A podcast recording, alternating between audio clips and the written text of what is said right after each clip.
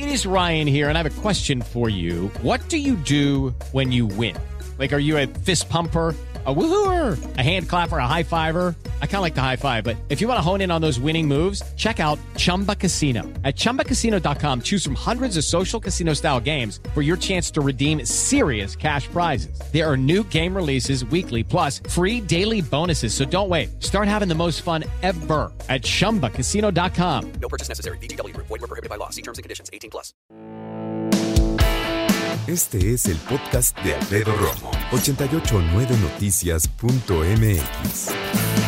Hablemos ahora acerca de cuestiones laborales y el acoso. Datos del INEGI, del Instituto Nacional de Estadística y Geografía, revelan que situaciones de acoso y discriminación laboral ejercidos por mandos superiores en empresas u oficinas de gobierno, eso es importante, de gobierno en contra de sus subordinados son causantes de que 12 trabajadores renuncien cada hora en toda la República Mexicana. ¿En serio? 12 trabajadores, trabajadoras renuncian cada hora en la República Mexicana por acoso laboral. A ver, 12 por 8, que son 8 horas laborales, cerca de 96 personas diariamente. Uf, es muchísimo, ¿no? Y es que de acuerdo con la información, tan solo el año pasado, 109.319 personas abandonaron sus fuentes de empleo por maltrato psicológico, por amenazas, incluso por agresiones físicas. No, pues sí está muy cañón. El INEGI destaca que esa cifra representa el 3.4% de todas las renuncias registradas en el país que parece que no son muchas. En la Ciudad de México y en Aguascalientes fueron los estados con mayor cantidad de casos de discriminación laboral, o el también llamado mobbing, con doble B de bueno, mobbing, con el 7.8 y 6.13%, no, 6.3% respectivamente. Entonces, la Ciudad de México, la campeona del mobbing, ¿eh? En oficinas de gobierno, por cierto.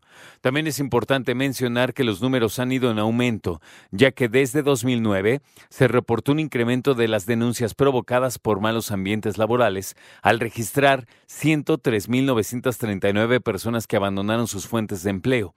Para el 2022 se, se presentó un récord de denuncias por mobbing, al reportarse 111.000 abandonos de empleo pero para el 2021 la cifra eh, había disminuido a 90 mil casos. O sea que en 2022 la cosa estuvo bien grave ¿eh? en cuestión de hostigamiento laboral. El INEGI también destaca que las estadísticas muestran que al menos 95 de cada 100 personas, eso es lo que podemos decir casi todos, que deciden renunciar a su empleo por motivos de hostigamiento laboral, percibían salarios inferiores o iguales a tres salarios mínimos, es decir, ganaban menos de 518 pesos diarios. Ahora bien, hablando en cuestión de género durante el 2022, que este es un punto muy importante, hablando de mujeres, ¿no? El número de mujeres que renunciaron a sus trabajos por sufrir violencia psicológica de manera consciente, excesiva y frecuente fue de, agárrate, 66.581 mujeres, mientras que los hombres fue el resto, 41.738. ¿Qué es este llamado mobbing? Que se escribe M-O-W de bueno, I-N-G, mobbing.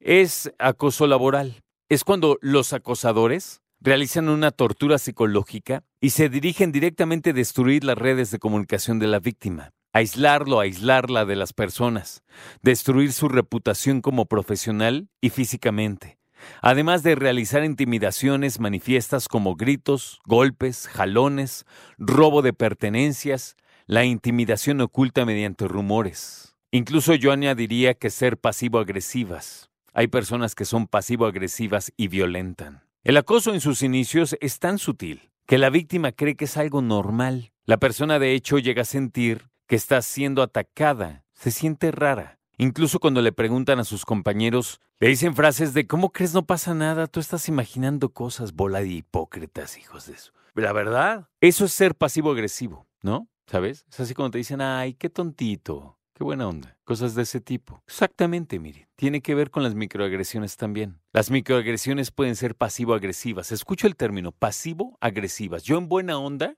te estoy agrediendo. ¿Nunca escuchaste una maestra en la primaria que le dijera a, a cierto alumno alumna, ay, es que eres bien tontito, con una sonrisa? Eso es ser pasivo-agresivo y no se vale. No se vale porque uno lo que quiere es desarrollarse plenamente como persona a nivel laboral. Si, es a nivel profesional, qué bueno, pero si tienes un- una eh, preparación de la preparatoria secundaria, todo el mundo tiene que poder desarrollarse tranquilamente en su trabajo, es un derecho humano. Y nadie tiene por qué ser eh, hostigado, molestado, eh, violentado, empujado, robado, y mucho menos en el trabajo. Y mira, te voy a decir una cosa, ¿eh? Aquí entre nos. Muchas personas se acercan con sus jefes y se lo confían. Oye, me han robado, me han pegado, me han empujado, me han gritado.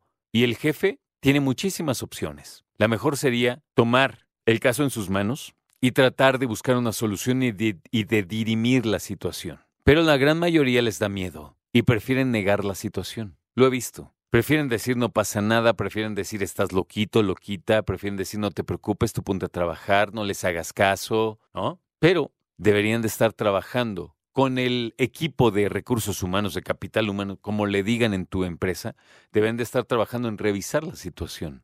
Hay empresas que dicen, ok, déjame revisar y se ponen a revisar hasta las cámaras de seguridad.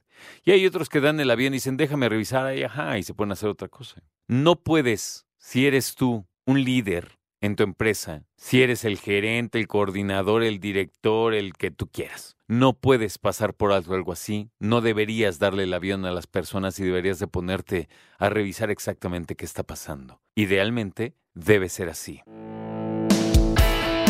Escucha a Alfredo Romo donde quieras, cuando quieras. El podcast de Alfredo Romo en 889noticias.mx.